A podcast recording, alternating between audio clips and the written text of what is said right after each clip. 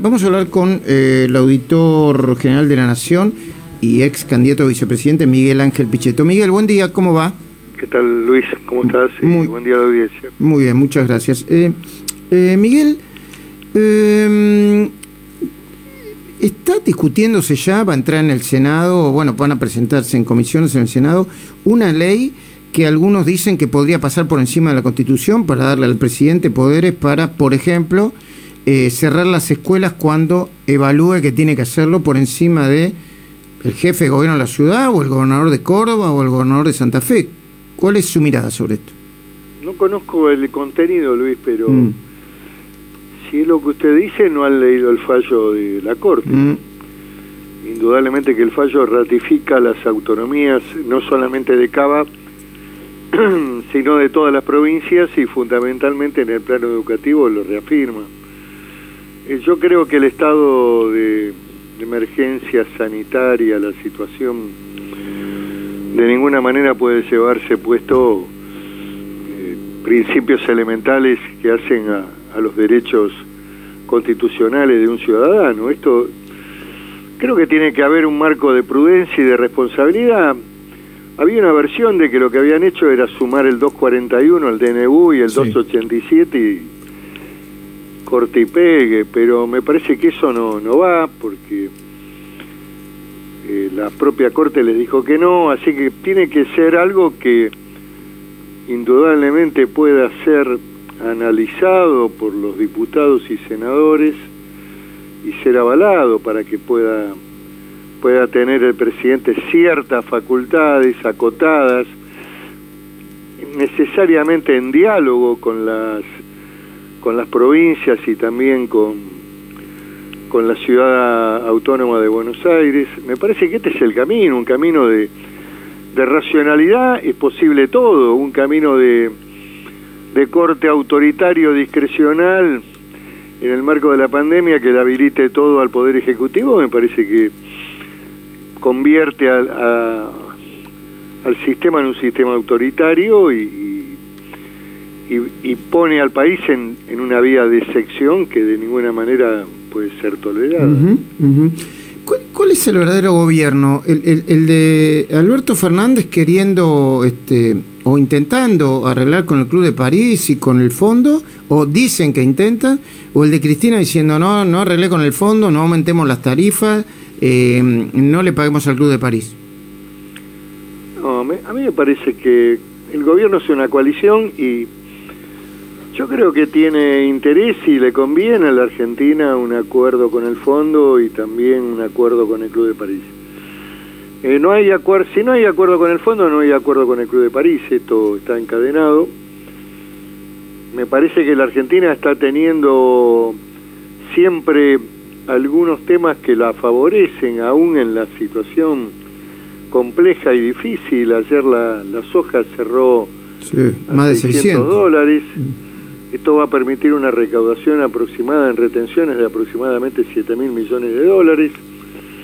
En fin, me parece que hay que encontrar un camino de acuerdo razonable que evite caer en el default y que impida que la Argentina sea apartado de los países del mundo. Eh, pueda, puede, puede haber alguna retórica, pero a mí me parece que el interés del gobierno es y debe ser eh, tratar de buscar soluciones en los dos planos, ¿no? No me parece mal la gestión que está haciendo el presidente en Europa, eh, tratando de acercar posiciones. Ahora el Club de París ha dicho claramente también que es imprescindible que Argentina acuerde previamente con el fondo.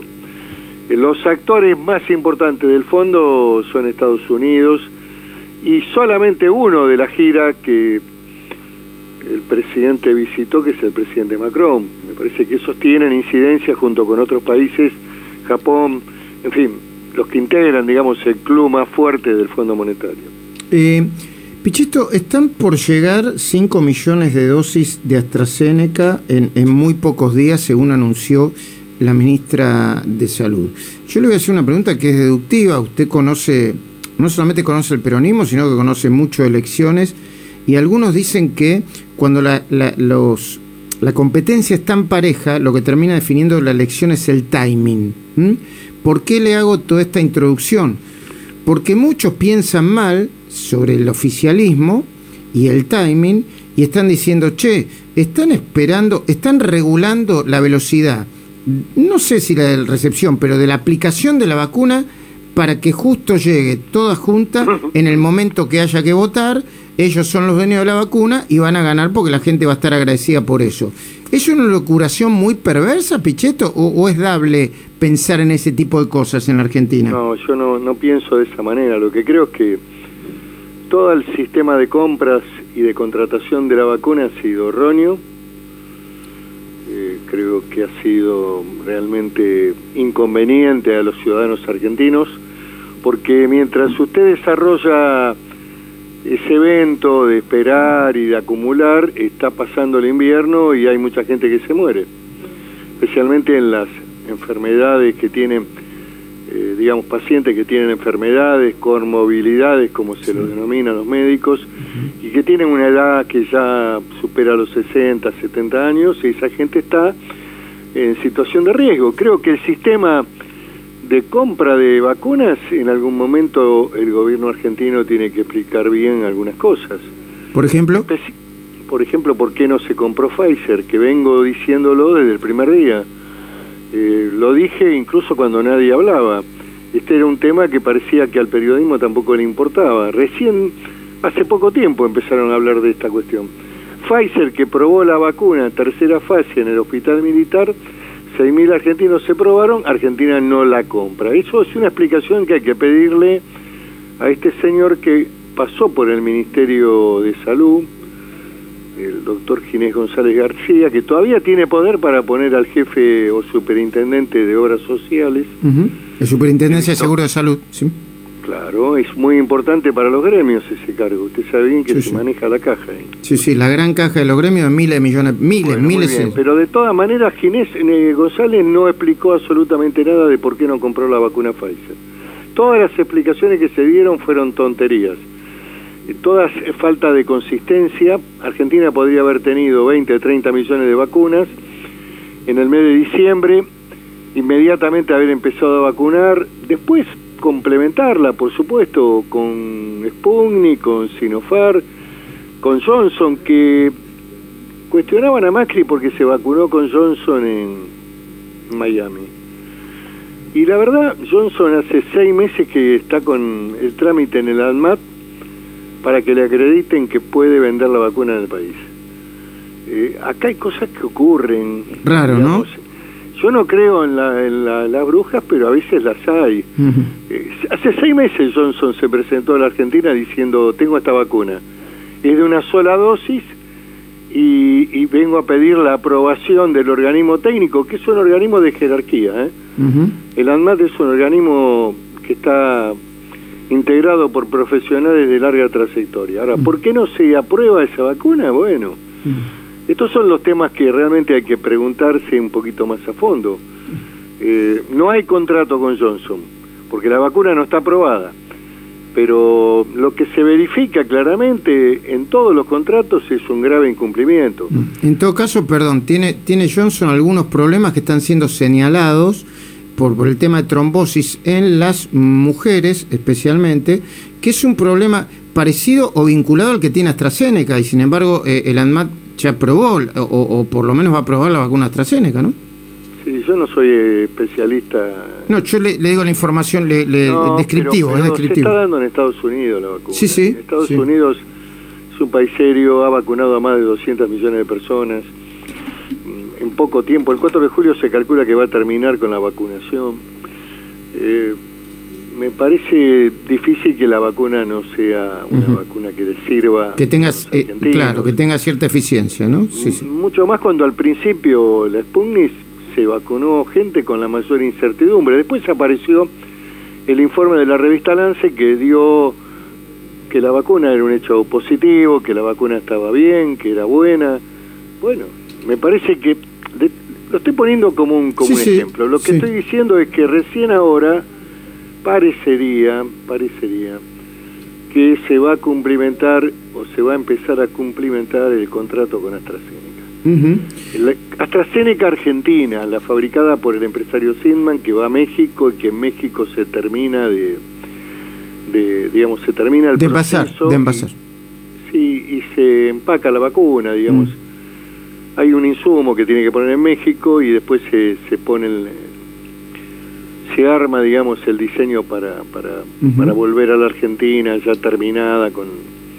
Bueno, parecería que van a entrar 3.800.000 y también van a entrar después otros 860.000 vacunas del sistema COVAX, que era un sistema que Argentina podría haber comprado más. Sí. Lo que digo es que Argentina tenía que haber comprado 120 millones de vacunas de distintas marcas y, y estar vacunando a mayo antes de que empiece el invierno duro al, a la mitad de la población. Ojalá. Pero, bueno, esto esto es lo, que está pendiente. Eh, yo no creo que este tema pueda tener alguna incidencia de carácter electoral. Eh, lógicamente que si el gobierno cumplimenta la tarea va a tener una valoración. Mm. Si sigue con atrasos va a seguir siendo cuestionado, esto es así. Estamos hablando con Miguel Ángel Pichetto, auditor general de la Nación, ex candidato a vicepresidente de Juntos por el Cambio en las últimas elecciones. Nos quedan unos pocos minutos, pero a mí me gustaría, los minutos que nos queden, hablar sobre esto. Yo estuve hablando con diferentes referentes juntos por el cambio. Entonces, no quiero hablar de halcones y palomas porque eso es lo que dice el oficialismo y no, no es, eh, bueno, la mañana. No, no, está bien, está bien, entendí, entendí. Ahora, eh, algunos dicen que están en la estrategia de, dicen, no a ver si es correcto, del afianzar el 41% que sacamos en las últimas elecciones, que es mucho en este contexto, y otros que serían los reforcemos nuestro voto porque si no se nos van a ir por derecha eh, vía Esper, etcétera, etcétera. Y otros dicen, che, eh, trabajemos en el 40 más 10, que es eh, abrámonos, eh, capturemos, seduzcamos a los desencantados de la candidatura de, Alberto Fernández como presidente. ¿En, ¿En qué lugar está usted? En el lugar de siempre, a partir del momento que acompañé a Macri, sigo estando en la coalición opositora, es esto es un hecho concreto, he dado testimonio permanente de, este, de esta situación. Considero que es importante que haya peronismo republicano en la coalición porque es la manera de crecer y tengo una definición más clara desde el punto de vista de que creo que la construcción política opositora tiene que ocupar la franja que va del centro, centro moderado, hacia el centro derecha, con la agenda también que preocupa a mucha gente, que la seguridad, la inflación galopante, en fin, hay un conjunto de temas que son parte de la agenda política de la oposición. Y me parece que hay que ocupar ese espacio y no dejárselo a grupos reducidos o minoritarios. No creo Randazo, por ejemplo, eh, para nombrar el medio, me parece que en el peronismo esta experiencia ha fracasado mm. eh, en las eh, últimas elecciones. ¿Cómo, cómo ve a, a, Randazo jugando por afuera? Dentro Juntos por el Cambio difícil, ¿no? política no hay nada imposible. Yo, yo tengo un gran respeto por él como persona, lo conozco. Fue un ministro de Interior que trabajó seriamente, especialmente en el tema de transporte, que estaba en una crisis terminal ferroviaria. Pero bueno, es un tema que tendrá que decidir él. Yo, en lo personal, creo que. Mire, creo como Torcuato Di Tella, que en el año 2001 hablaba de que en la Argentina los partidos empezaban a diluirse ya en ese momento Torcuato, que era un politólogo fino, inteligente, sostenía que iba a haber una coalición importante, muy fuerte de centro-izquierda en la Argentina, eh, centro-izquierda, izquierda dura, movimientos sociales, Graboy, la CT, todo, toda esta mezcolanza que, que nos invade todos los días en las calles de Buenos Aires. Eh, PC, Partido Comunista, también integrado al gobierno, con algunos funcionarios importantes y también con diputados que conducen la Comisión de Presupuesto, Partido Comunista y Peronismo, más radicalizado, más de izquierda, y del otro lado una coalición de centro centro derecha, y hacia eso iba la Argentina y me parece que eso va a ser lo que va a ocurrir. Muy bien en el 2021 se va a empezar a perfilar y en el 2023 se va a consolidar. Miguel Ángel Pichetto, muy, interesante la conversación, ¿eh? desde el punto de vista político de actualidad y desde el punto de vista de, también el posicionamiento de los partidos políticos. Muchísimas gracias por atendernos. Un abrazo, Luis.